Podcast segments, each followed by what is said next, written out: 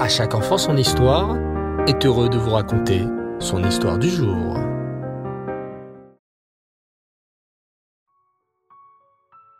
L'histoire de Pessah commence il y a plus de 3000 ans. À cette époque, les Bné Israël vivaient en Égypte. Bien qu'ils soient mélangés avec les Égyptiens, les Bné Israël faisaient très attention à garder trois choses. Ils appelaient leurs enfants par des prénoms juifs, comme Abraham ou Yaakov. Ils gardaient leurs vêtements juifs et ne s'habillaient pas comme des Égyptiens, et ils continuaient à parler dans la langue juive en hébreu. Petit à petit, les Bné Israël commencèrent à devenir de plus en plus nombreux. Les mamans juives accouchaient de six enfants à la fois, des bébés forts et en bonne santé. Et l'Égypte se remplit de juifs, et le roi Paro, le roi d'Égypte, commença à avoir peur. Aïe aïe aïe, aïe aïe aïe aïe aïe, il y a trop de Bné Israël dans mon pays. Ils sont trop nombreux. Il faut que je trouve un plan pour me débarrasser d'eux. Hum, que faire? Paro réfléchit et soudain eut une idée terrifiante. Écoutez plutôt. Béné Israël, Béné Israël, annonça Paro dans tout le pays. Le pays d'Égypte a besoin de travailleurs forts pour construire des pyramides. Les Bné Israël discutaient entre eux. Est-ce qu'on devrait y aller? demandaient les uns. Bien sûr, répondaient les autres. Paro est un roi gentil, et en plus, nous serons bien payés. Une seule tribu refusa d'aller construire des pyramides, la tribu de Lévi. Nous ne pourrons pas construire des pyramides pour Paro, dit la tribu de Lévi. Nous préférons continuer à étudier la Torah. Et c'est ainsi que tous les béné Israël, excepté la tribu de Lévi, se mirent à construire des pyramides pour Paro. Au début, tout allait bien, mais au fur et à mesure, Paro arrêta de payer les béné Israël. Et bientôt, il envoya des Égyptiens pour fouetter les béné Israël s'ils ne construisaient pas assez vite. Les béné Israël étaient tombés dans le piège de Paro. Ils étaient devenus ses esclaves. Paro leur donnait des travaux très durs. Aux hommes, il donnait exprès des travaux de femmes, comme coudre des habits, et aux femmes, il donnait exprès des travaux d'hommes, comme porter de lourdes briques. Les Bné Israël versaient des larmes, tant leur souffrance était grande. As-tu déjà goûté tes propres larmes? Oui. As-tu remarqué que les larmes ont un goût salé? Exact. C'est pour cela, les enfants, que nous trempons un légume dans de l'eau salée le soir du céder, pour se souvenir des larmes que versaient les pauvres béné Israël. Paro était très content de son plan. Grâce à mon plan, les béné Israël ne penseront qu'à travailler, travailler, travailler, et ainsi ils ne penseront même plus à avoir des enfants. Mais un jour, l'astrologue de Paro vint avec de mauvaises nouvelles. Votre Majesté, je viens de voir quelque chose de terrible dans les étoiles. Quoi donc? s'écria Paro terrifié. Dis-moi vite ce que tu as vu dans les étoiles, astrologue. Tu m'inquiètes. Ok, ok. Eh bien voilà. Je viens de voir qu'un bébé garçon va naître bientôt et qui va délivrer les béné Israël. Quoi? Délivrer mes esclaves? hurla Paro. Mais, mais, il est hors de question. Mes ministres, donnez-moi un conseil. Que dois-je faire pour me débarrasser de ce libérateur? Paro avait justement trois conseillers qui l'entouraient. Yitro, Iov et Bilam. Yitro s'avança le premier et courageusement déclara Votre Majesté, je vous conseille de ne pas faire de mal au Béné Israël.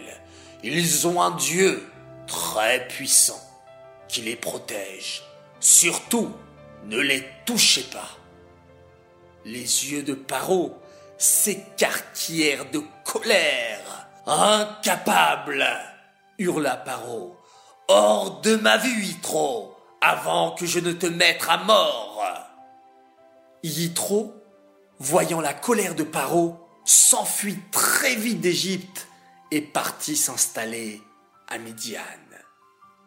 À votre tour, Iov, demanda Paro de très mauvaise humeur. Quel conseil me donnerais-tu? Mais Iov avait peur de parler et n'ouvrit pas la bouche. Tu as perdu ta langue, fulmina Paro.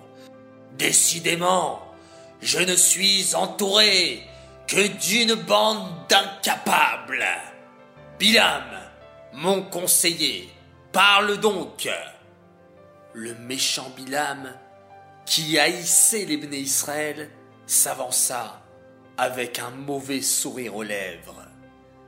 Votre Majesté, je vous conseillerais de jeter tous les bébés garçons dans le Nil, le fleuve d'Égypte. Ainsi, vous serez débarrassé de ce bébé qui veut délivrer le peuple juif. oh, mais en voilà une bonne idée, s'exclama Paro, tout content. Garde Garde Jetez-moi tous les bébés garçons juifs dans le Nil, immédiatement Paro convoqua ensuite deux femmes juives qui s'appelaient Chifra et Poua. Chifra était la maman et Poua était sa fille âgée seulement de cinq ans. Chifra et Poua étaient des sages-femmes, c'est-à-dire qu'elles aidaient les mamans juives à accoucher. Chifra nettoyait les petits bébés et les rendait tout beaux, et Poua calmait les petits bébés qui pleuraient en leur chantant de jolies berceuses. Quand Paro convoqua Chifra et Poua, c'était pour leur demander de faire quelque chose de terrible. Chifra et Poua, déclara Paro d'un air autoritaire. Est-ce bien vous qui aidez les mamans juives à accoucher? Oui, Majesté, répondirent Chifra et Poua inquiètes. Très bien. Alors voici ce que je vous demande de faire, poursuivit Paro. Quand vous irez aider les mamans juives à accoucher, vous regarderez bien le bébé. Si c'est une fille, vous la laisserez vivre. Mais si c'est un garçon, vous le tuerez. Quoi? s'écria la petite poix d'une voix horrifiée. La petite poix n'avait que cinq ans, mais était déjà très courageuse.